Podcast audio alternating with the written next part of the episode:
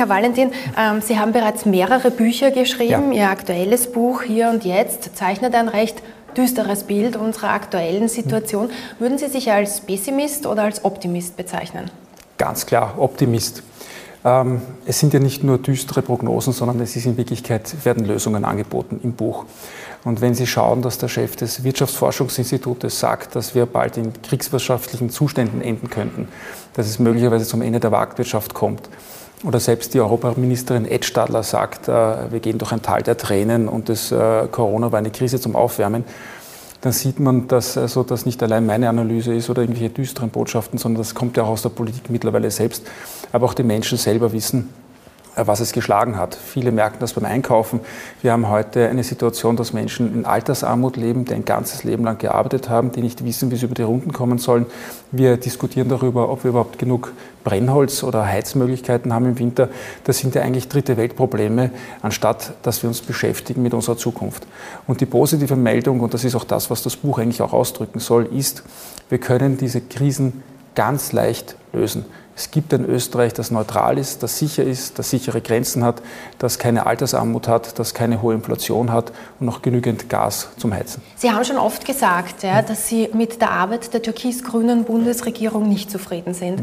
Sie haben auch angekündigt, Sie würden als Bundespräsident die Regierung nicht gleich entlassen, sondern Sie würden einmal ein Gespräch führen. Sie würden äh, konkrete Vorschläge einfordern, die die aktuellen Krisen bewältigen. Wenn jetzt äh, Bundeskanzler Karl Nehammer bei Ihnen als Bundespräsident Bundespräsident sitzen würde, dann würde er wahrscheinlich sagen, wir haben diverse Entlastungspakete geschnürt, wir haben uns schon unabhängiger gemacht vom russischen Gas und die Gasspeicher sind ganz gut gefüllt. Was würden Sie gerne hören? Dieses Gespräch mit der Bundesregierung, das müsste natürlich äh, zunächst einmal stattfinden, damit man weiß, wo wir stehen. Aber das, was Sie ansprechen, nämlich die Frage, ob ein Gespräch vor einer Entlastung stattfindet, das würde in dem Fall stattfinden, wenn wir im Extremszenario stehen oder kurz davor sind. Und da müssen Sie erwarten, dass eine Regierung Lösungsansätze hat. Und zwar Lösungsansätze nicht, die ich mir jetzt ausdenke und die mir passen, sondern die nach den logischen Denkgesetzen überzeugen, dass man so das Land vor dem Schlimmsten bewahren kann. Und das ist etwas, was ich von jeder Regierung verlangen muss. Das ist auch etwas, was die Verfassungsväter vorgesehen haben. Diese Entlassungsmöglichkeit der Regierung ist ja nicht ein Einfall von diversen Kandidaten. Das steht in der Bundesverfassung drinnen, wenn man diese Möglichkeit der Notbremse ziehen kann, damit man diese Möglichkeit der Notbremse hat. Äh, Sie dürfen nicht vergessen, der Bundespräsident ist der einzig direkt demokratisch gewählte Vertreter auf Bundesebene neben den Parteien. Das ist ein unheimlich starker Auftrag. Aber im Gegensatz zu anderen Kandidaten sehe ich Führungsstärke nicht darin, dass man Leute einfach rausschmeißt und, und äh, jede Kommunikation verweigert, sondern ich sehe sie darin, aus den Menschen das Beste herauszuholen und aus den Umständen das Beste zu machen. Wir haben natürlich gewählte Parteien, das hat jeder Bundespräsident zu respektieren, das sind freie demokratische Wahlen und diese Parteien haben im Parlament eine Mehrheit. Ich muss mit diesen Personen oder Parteien arbeiten können. Aber die Verfassungsväter wollten auch im Fall des Falles, wenn wir gegen die Wand fahren und wenn es die Situation nicht mehr anders zulässt, dass man die Notbremse ziehen kann. Das heißt, wenn Bundeskanzler Karl Nehammer keine für Sie überzeugenden Vorschläge liefern könnte, dann würden Sie die Bundesregierung auch entlassen? Im Extremszenario ja. Das ist auch meine Verpflichtung, das sieht die Verfassung auch so vor. Sagen wir, dieses Extremszenario tritt ein. Jetzt muss man ja sagen, wir befinden uns in einer der größten Krisen seit Jahrzehnten. Die Corona-Pandemie ist noch immer nicht äh, überstanden. Wir haben den Ukraine-Krieg, wir haben die Inflation, wir haben Energieknappheit. Ist das die richtige Zeit für Neuwahlen? Weil man muss ja auch bedenken, Neuwahlen gehen mit einem Wahlkampf und oft sehr, sehr langwierigen Regierungsfindungsprozessen einher. Wissen Sie, Neuwahlen äh, Wahlen sind grundsätzlich nie ein Fehler in einer Demokratie. Denn der Bürger ist der Souverän. Ich bin immer eingetreten für direkte Demokratie. Ich war immer dafür, dass möglichst viele Volksabstimmungen abgehalten werden. Ich bin auch dafür, dass die Menschen über ihr Schicksal selber entscheiden. Die Politiker sind die Angestellten. Der Souverän und der Chef ist der Bürger. Deswegen gibt es keine einzige Frage, von der ich sagen würde, die dürfen die Bürger nicht entscheiden. Die Bürger sollen alles entscheiden. Das ist ihre Zukunft, das ist ihr Land und sie sollen entscheiden, wie es weitergehen soll. Deswegen habe ich grundsätzlich überhaupt kein Problem, wenn es neue Wahlen gibt. Und diese neue Wahlen würde man ja nicht äh, bedenkenlos anzetteln, sondern das gilt für den Extremfall. Wenn Sie sich vorstellen, ich habe das eben vorher erwähnt, der Chef des Wirtschaftsforschungsinstituts ist ja nicht irgendjemand, wenn der sagt, es käme zum Ende der Marktwirtschaft, da können Sie doch nicht in der Hofburg sitzen, schweigen und zuschauen, wie alles in den Bach runtergeht. Und das ist ja auch meine große Kritik an Alexander van der Bellen. Dem, als man über Jugendarbeitslosigkeit und die triste Situation diskutiert hat, zu sagen, Zähne zusammenbeißen, das ist ja blanker Zynismus. Das kann doch nicht die Antwort eines Staatsoberhauptes sein. Der Bundespräsident hat auch eine ungeheure Kommunikationsmacht. Der Bundespräsident kann mit einem Kamerateam an die Grenze fahren und zeigen, was dort los ist. Und alleine diese Kommunikationsmacht ist ausreichend, dass eine Regierung handeln muss, weil die Menschen dann einmal sehen, was los ist und dann auch die entsprechenden Lösungen haben wollen. Ich glaube, das kann aber nur jemand machen, der nicht Teil dieses etablierten Politiksystems ist. Es muss jemand sein, der sich nicht als Kumpel sieht oder als, ich sage es als Österreichischer, als Haberer der Regierung, sondern jemand, der sagt, ich habe ein durchaus äh, geordnetes, distanziertes Verhältnis zur Regierung, ein wohlwollendes Verhältnis, aber sehe mich doch auch im Falle des Falles als eine direkt demokratisch legitimierte Person von den Menschen und muss die Interessen der Menschen an allererste Stelle stellen. Sie haben gesagt, der, der, Bundespräsident hat sehr viel Einfluss auch auf die Menschen. Ähm, das könnte, diesen Einfluss könnte er auch geltend machen, beispielsweise was die Bekämpfung der Corona-Pandemie betrifft. Wie stehen denn Sie eigentlich zur Corona-Impfung? Also ich bin äh, gegen eine Impfpflicht. Ich denke auch, dass dieses Thema vom Tisch ist derzeit. Ich glaube nicht, dass das nochmal kommt. Ich glaube auch nicht, dass wir neue Lockdowns haben werden, weil das Land das schlichtweg gar nicht mehr leisten kann. Aber ich denke schon, dass diese Corona-Zeit aufgearbeitet gehört. Es war schon skandalös, was sich abgespielt hat. Da wurden Gesetze wild verabschiedet, die verfassungswidrig waren. Es gab Regierungsmitglieder, die ernsthaft behauptet haben, es ist ihnen mehr oder weniger egal, äh, ob die verfassungswidrig sind. Wir beschließen das einmal und wenn es dann in einem halben Jahr oder Jahr aufgehoben ist, dann ist ihnen das auch egal. Das ist ein Zugang, das kann ja wohl nicht in einer westlichen Demokratie ernsthaft äh, gemeint sein. Und da sehe ich auch einen Bundespräsidenten in der Pflicht. Einen Bundespräsidenten muss das verfassungsmäßige Zustandekommen eines Gesetzes beurkunden. Und da hätte ich mir schon gewünscht, dass man Verfassungsexperten beizieht, bevor man wild Gesetze verabschiedet, die dann reihenweise nicht gehalten haben. Und ich denke, Verzeihung, wenn ich das noch sage, äh, dass diese Zeit aufgearbeitet gehört. Es gab eine unheimliche Spaltung der Bevölkerung. Es gab Menschen, die nahe Angehörige nicht mehr besuchen konnten, die im Sterben gelegen sind. Das sind schon dramatische Vorgänge, die gehören aufgearbeitet und es müssen auch die Lehren für die Zukunft gezogen werden. Die nächsten Krisen kommen und dann kann äh, dieses Krisenmanagement nicht mehr so ablaufen. Es muss vollkommen klar sein, dass man die Lehre aus dieser Zeit gezogen hat, die richtige. Und soll ein Bundespräsident auch beispielsweise zur Corona-Impfung aufrufen oder halten Sie von der selbst nicht so viel? Wie gesagt, ich denke, dass die Impfung äh, nicht mehr das große Thema ist. Das sagen mir auch Ärzte. Ich bin mit Aufrufen insofern immer sehr vorsichtig, denn äh, ich wurde oft zu Sendungen eingeladen während der Corona-Zeit und um dazu Stellung zu nehmen habe das oft abgelehnt aus einem ganz bestimmten Grund, weil ich immer gesagt habe, ich habe eine Privatmeinung, aber ich bin weder Arzt noch Wissenschaftler. Also ich denke, äh, die Politik ist da gut beraten, das auch dort zu lassen, wo es hingehört, diese Frage. Ähm, Sie sprechen immer wieder davon, dass die Politik unabhängige Menschen braucht, die eine gesunde Distanz zum politischen Betrieb ja. hat. Ich nehme an, dass Sie diese Menschen jetzt nicht im aktuellen Parlament sehen. Mhm. wo sind denn diese Menschen Ihrer Ansicht nach? Wer sind denn das, äh, diese Menschen? Können Sie da Namen nennen und sollen die dann eine eigene Partei gründen? Nein, sondern worum es geht, ist eigentlich, was ich aufzeigen wollte, dass äh, wir viele dieser Krisen haben, weil wir einfach einen etablierten Politikbetrieb haben, der seit vielen Jahrzehnten so abläuft, wie er läuft. Das sind verkrustete Strukturen, die aufgebrochen werden müssen.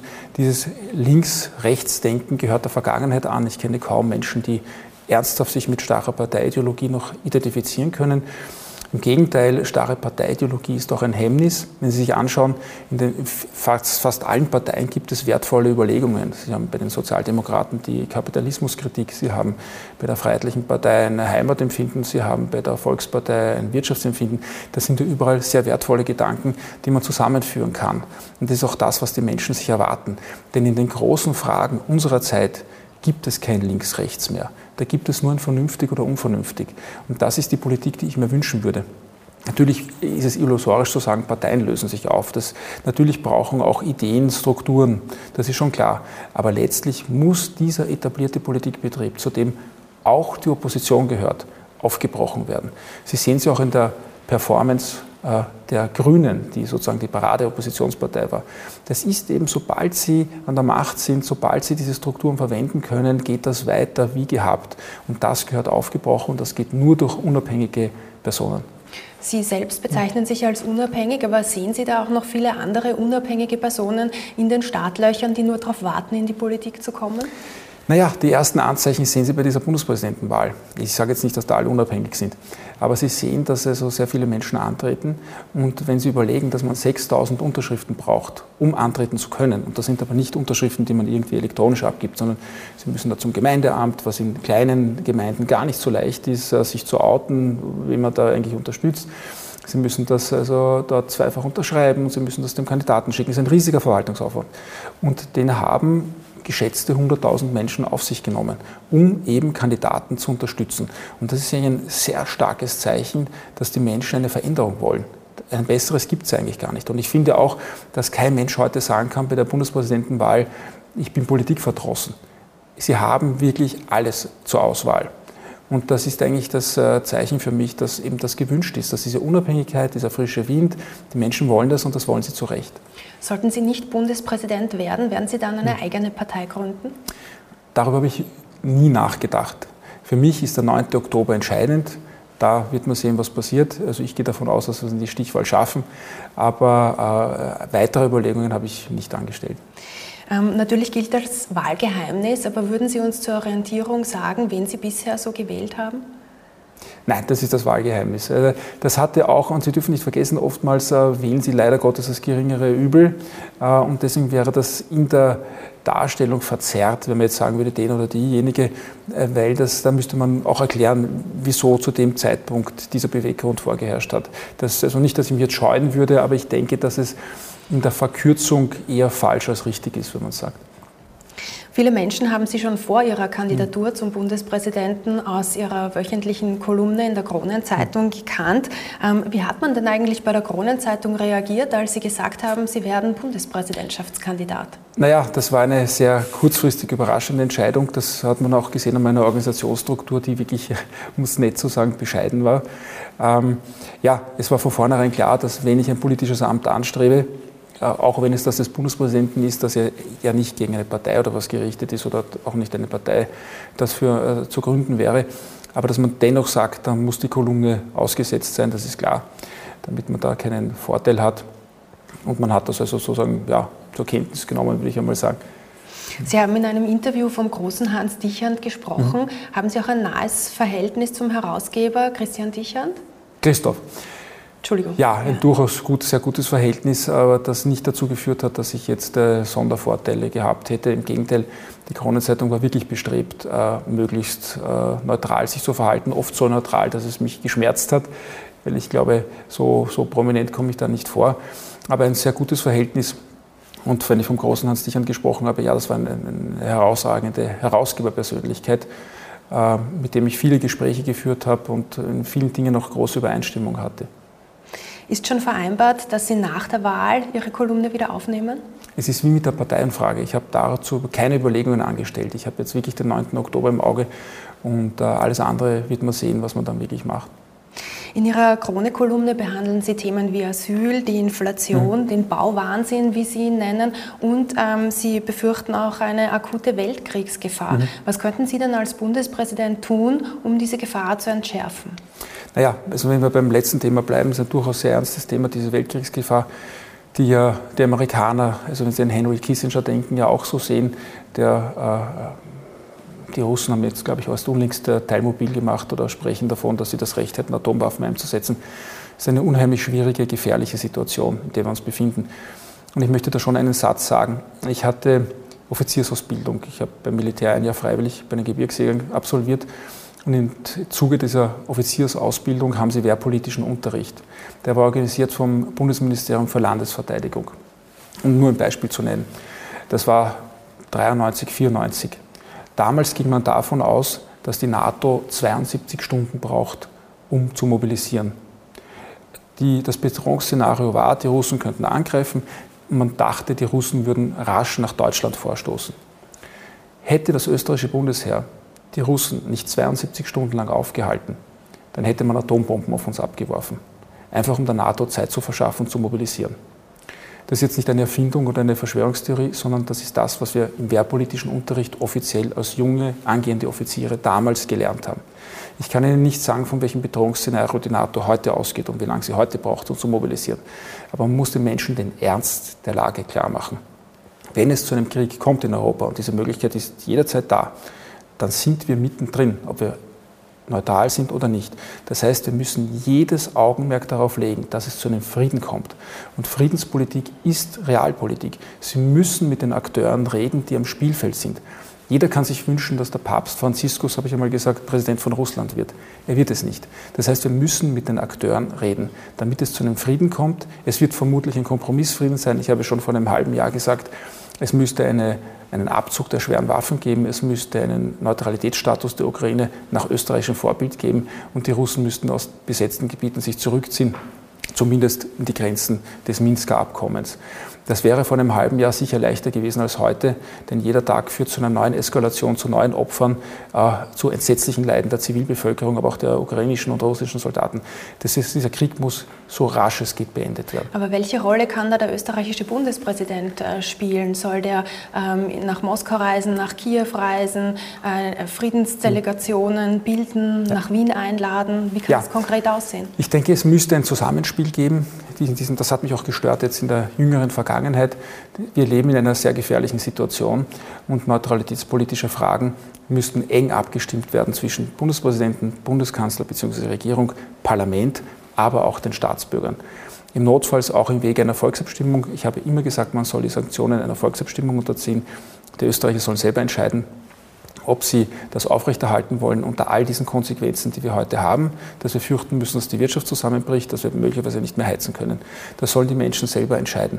Und ich denke, der Bundespräsident hat eine sehr starke Rolle, nämlich zum einen, um diese Kooperation klarzustellen, zum anderen auch ist er zur Vertretung nach außen berufen.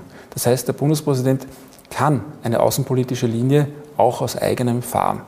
Natürlich kann man nicht so naiv sein wie manche Kandidaten, die sagen, äh, ich fahre dann zum Präsident Putin. Also wenn sie das unbedacht machen, dann wären sie ein Propagandaopfer vermutlich. Ja, da wird er sie dort begrüßen und das war's. Nein, solche Dinge müssen vorbereitet sein. Das muss akkordiert sein. Sie müssen schauen, ob tatsächlich die Möglichkeit zu Verhandlungen besteht. Und wenn da sich Türen auftun, dann sind wir in einer sehr, sehr guten österreichischen Tradition als neutrale Vermittler äh, zwischen den Welten. Der Krieg in der Ukraine ist auch ein Mitgrund für die gestiegenen Preise, unter denen viele mhm. Menschen jetzt äh, akut leiden. In einem Interview mit meiner Kollegin Corinna Milborn mhm. haben Sie sich als durchschnittlich wohlhabend mhm. eingestuft. Ähm, Jetzt sind Sie Rechtsanwalt. Ich nehme an, Sie haben ein Nettoeinkommen von mehreren tausend Euro pro Monat. Äh, ich habe gelesen, Sie wohnen in einer Villa am Stadtrand. Gehen Sie davon aus, dass der Durchschnitt der Österreicherinnen und Österreicher so lebt? Ich denke, die Frage, die Milborn damals gestellt hat, war eigentlich völlig verfehlt. Die Frage, ob jemand ein Durchschnittsverdiener ist oder nicht, das ist die falsche. Die wirkliche Frage muss lauten, sind Sie ein geeigneter Präsident? Und das kann ich bejahen. Sie befassen sich auch stark mit dem Thema äh, Klima- und Umweltschutz. Ja. Ähm, und Sie sagen, das Problem ist, dass der ökologische Fußabdruck des Einzelnen mhm. zu groß geworden ist. Was tun denn Sie persönlich, um Ihren ökologischen Fußabdruck zu verkleinern? Also was ich persönlich getan habe, nebst Kleinigkeiten, dass man versucht, weniger zu fliegen oder wenig mit dem Auto zu fahren. Aber das sind alles Randerscheinungen. Ich habe versucht, das öffentliche Bewusstsein zu schärfen in Kolumnen. Ich habe das auch im Buch immer wieder geschrieben, also als beispielhaft, wir brauchen 27.000 Liter Wasser, um einen Kilo Schokolade herzustellen oder 3.000 Liter Wasser, um einen Burger zu erzeugen. Das heißt, die, das ist ja auch das, das, große Problem mit Fridays for Future. Äh, das Gute daran ist, dass man dieses Umweltthema und das Klimathema in den Vordergrund gestellt hat. Das Verhängnisvolle daran ist es, dass es nicht um eine Auseinandersetzung zwischen Jung und Alt geht, sondern wir sind alle im selben Boot. Die Frau Greta Thunberg verwendet genauso vermutlich ein Handy und, und, und, und, und fahrt herum oder macht sonstige Sachen. Die große Frage, und daran müssen wir die gesamte Forschung äh, motivieren und, und anleiten, wie können wir ökologisch leben, ohne die Möglichkeiten der Zeit auszuklammern. Kein Mensch will mit dem Chirurgenbesteck von vor 2000 Jahren operiert werden. Aber wie kann es mir gelingen, dass wir nachhaltig leben können, eben ohne diese Möglichkeiten auszuklammern? Und das ist für uns die Zukunftsfrage. Derzeit verbrauchen wir 3,8 Erden im Durchschnitt des Jahres, weltweit, global. In Österreich war der Erschöpfungstag am 6. April, glaube ich. Das ist ungeheuerlich. Das heißt, wir leben bereits jetzt schon auf, auf nicht mehr, mit, mit nicht mehr erneuerbaren Ressourcen, die die Welt selber nicht mehr schaffen kann. Und das ist eine dringende Zukunftsfrage und da würde ich mir auch von der Politik viel mehr Initiativen und Antworten wünschen. Aber welche Antworten haben Sie auf diese Fragen? Die Antwort ist, dass Sie die, dass Sie die Wissenschaft beflügeln müssen. Ich habe einmal einen sehr guten äh, Leserbrief bekommen von Ireneus Eibel-Eibelsfeld, einer der größten Verhaltensforscher, der leider verstorben ist vor wenigen Jahren, und der mir auch gesagt hat, die, die Bereitschaft ist da, die Menschen sind bereit, die Wissenschaft ist bereit, er glaubt an die Innovationskraft des Menschen, das glaube ich auch, aber die Politik müsste endlich nachziehen. Sie werden am Sonntag in Wien statt Wahlplakaten aufzuhängen, Holz verteilen, haben Sie angekündigt. Umweltverbände kritisieren mhm. aber, dass äh, wenn man Holz verheizt, sehr viel hm. Feinstaub ausgestoßen wird. Und es wird auch kritisiert, dass die heimischen Holzöfen nicht besonders effizient sind und dadurch eben auch sehr viele. Emissionen entstehen. Wie passt denn das zum Klimaschutz? Naja, es ist ein Aufzeigen einer Problematik. Wir, sind, wir gehen in die Gefahr hinein, dass äh, Menschen nicht mehr genug zum Heizen haben. All diese Themen werden ein bisschen so weggespült. Äh, Sie sehen noch im ORF, davon ist auch nicht die große Rede. Und das ist eine Aktion, die darauf aufmerksam machen soll. Und auf der anderen Seite, wissen Sie, die Menschen müssen ja heizen. Ja. Äh, es können Sie nicht jemandem sagen, er soll erfrieren, äh, weil das sonst Feinstaub erzeugen würde. Natürlich muss man versuchen, die Feinstaubbelastung einzugrenzen. Aber bitte alles so in dem Maße, dass die Menschen auch noch leben können. Ein Thema, mit dem Sie sich auch sehr regelmäßig befassen, ist das Thema Gendern. Sie bezeichnen es als überflüssig, teilweise sogar als undemokratisch. Wenn Sie jetzt Bundespräsident wären und eine Neujahrsansprache beispielsweise halten würden, würden Sie dann zu Beginn nicht sagen, liebe Österreicherinnen und Österreicher? Das würde ich schon sagen, weil das ja nicht grammatikalisch falsch ist. Aber ich würde mir schon vorbehalten, beispielsweise ein Gesetz, das ein Binnen-I enthält, möglicherweise nicht zu unterschreiben weil ich mir da nicht sicher sein kann, ob das verfassungsmäßig zustande kommt, denn immerhin äh, ist mir der Adressatenkreis nicht ganz klar, wenn ein Binnen-I verwendet wird, weil es ja auch äh, sexuell Uneindeutige beispielsweise ausklammert aus meiner Sicht. Also ich denke, dieses Gendern äh, ist wirklich, um mal äh, Spaß beiseite, ist ja zutiefst undemokratisch. Die Sprache gehört dem Menschen. Die Sprache hat eine Entwicklung, die sie nimmt und die Sprache wird nicht von oben verordnet. Und deswegen bin ich der Ansicht, man soll die Sprache den Menschen einfach lassen. Aber gendern bedeutet ja auch, beide Formen zu verwenden, die weibliche und die männliche. Das heißt, wenn Sie sagen würden, liebe Österreicherinnen und Österreicher, dann gendern Sie ja auch. Nein, das ist kein Gendern, weil das ist durchaus eine, eine Paaranrede, die, die auch äh, grammatikalisch gestartet ist. Das sehe ich jetzt nicht als den großen Fehler. Es wäre aber auch nicht fehlerhaft zu sagen, liebe Österreicher. Aber das sehe ich nicht als Gendern. Nein. Aber da könnten sich dann weibliche Österreicherinnen vielleicht nicht so angesprochen fühlen und deswegen in der ersten Reaktion haben Sie auch gesagt, Sie würden dann sagen, liebe Österreicherinnen und ja, Österreicher. Ja, weil es eben grammatikalisch richtig ist und ich halte mich an die deutsche Sprache, das ist ja unsere Amtssprache und deswegen habe ich kein Problem. Und natürlich will ich auch, dass sich äh, niemand benachteiligt fühlt. Also wenn jemand das den das Gefühl hat, also er würde da nicht angesprochen werden, das soll natürlich nicht der Fall sein. Aber ich finde alles im Rahmen der deutschen Sprache, weil wissen Sie, je mehr Sie das äh, mit irgendwelchen Sternchen und großen Is und so weiter ins Lächerliche ziehen, ja, desto, desto absurder wird die Sprache ja dann auch. Es wird ja nicht einfacher. Also im Prinzip muss man ja heute sagen, dass das Binnen-I wahrscheinlich äh, sexistisch ist. Ja. Also in dieser Falle sind sie ja bereits, weil wie Sie richtig gesagt haben, da sprechen Sie Männer und Frauen an, aber nicht äh, alle anderen. Ja? Und das ist ja äh, eine Schwierigkeit und ich denke, dass die deutsche Sprache, so wie sie ist, ja eigentlich sehr, sehr gut gewachsen ist. Ja? Wenn, sie, wenn, sie, wenn Sie wirklich, humoristisch habe ich das im Buch auch oft gesagt, wenn Sie wirklich äh, alle ansprechen wollen und versächlichen wollen, dann müssen Sie die Verkleinerungsform nehmen. Dann müssten Sie sagen, das Bundespräsidentlein. Aber halten wir fest, Sie haben jetzt prinzipiell kein Problem damit, die weibliche und die männliche Form Nein, mit einem und zu verbinden. Und auch die Bundeshymne würden Sie ähm, mit äh, Töchter und Söhne singen. Ich muss mich natürlich an die Gesetze halten und das ist die gesetzliche Regelung, aber ich kann das gern zurückfragen. Würden Sie singen Heimat dir Treue schwören? Würden Sie das singen?